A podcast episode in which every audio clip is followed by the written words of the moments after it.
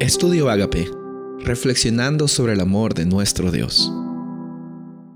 El título de hoy es Del norte y el sur a la tierra hermosa.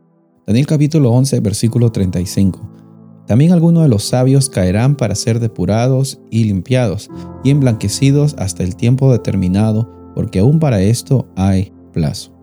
Hemos visto en esta semana el capítulo 11 de Daniel, que para serle sincero es un punto de contención entre muchos teólogos, muchos intérpretes estudiosos de la Biblia, eh, referente no a los aconteceres del capítulo en sí, sino de cómo es que esta, esta este capítulo se desenvuelve a lo largo de la historia. ¿Cuáles son los marcadores históricos que identifican cada actividad que nosotros estamos viendo en el capítulo 11 de Daniel?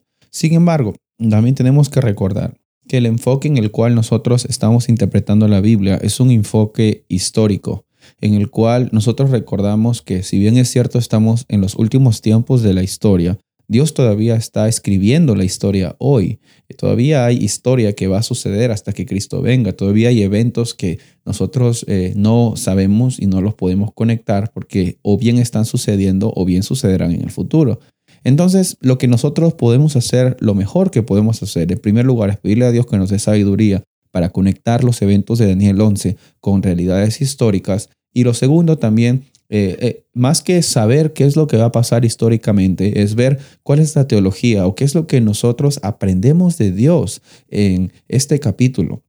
Porque nada vale que nosotros sepamos quién es el cuarto rey. De nada vale que nosotros sepamos que después de Alejandro Magno vieron sus cuatro generales. De nada vale que nosotros sepamos eh, las actividades específicas de Roma y del cuerno pequeño. Si es que nosotros no sabemos qué es lo que Dios nos quiere decir acerca de él. Porque Él se reveló Asimismo, en este capítulo 11, y le reveló a Daniel esta información para que nosotros sepamos de que en estas batallas del norte y el sur va a haber un príncipe del pacto, en primer lugar.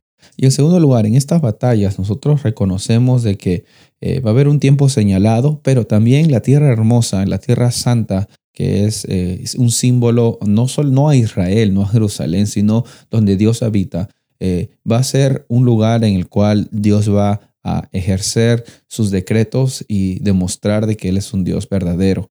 Entonces tenemos que recordar de que van a haber batallas, van a haber dificultades, pero la realidad final es de que tenemos un príncipe del pacto y la realidad final en Daniel 11 es de que el pueblo de Dios va a pasar por vicisitudes, va a pasar por dificultades, tú vas a pasar por problemas, pero no vas a estar solo. Y al mismo tiempo en el monte de Dios, que es la morada, la tierra hermosa, la morada de Dios donde Él reina, también tenemos intercesión en Cristo Jesús. Él está en estos momentos eh, como sumo sacerdote ofreciendo la oportunidad de que tú y yo tengamos acceso ante el trono de Dios.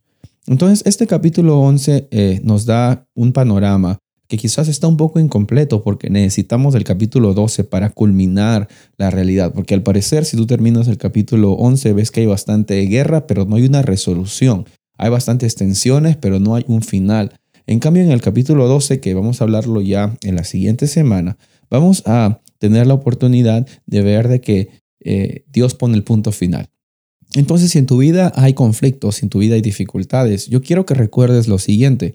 Dios ya te ha dado la victoria. Y si hoy estás pasando por dificultades, recuerda, el punto final lo pone Dios. Él es el único que puede resolver los problemas grandes de este universo, los problemas políticos en los cuales muchos estamos pasando.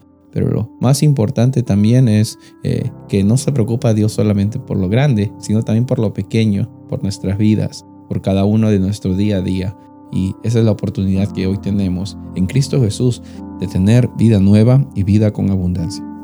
Soy el pastor Rubén Casabona y deseo de que tengas un día bendecido.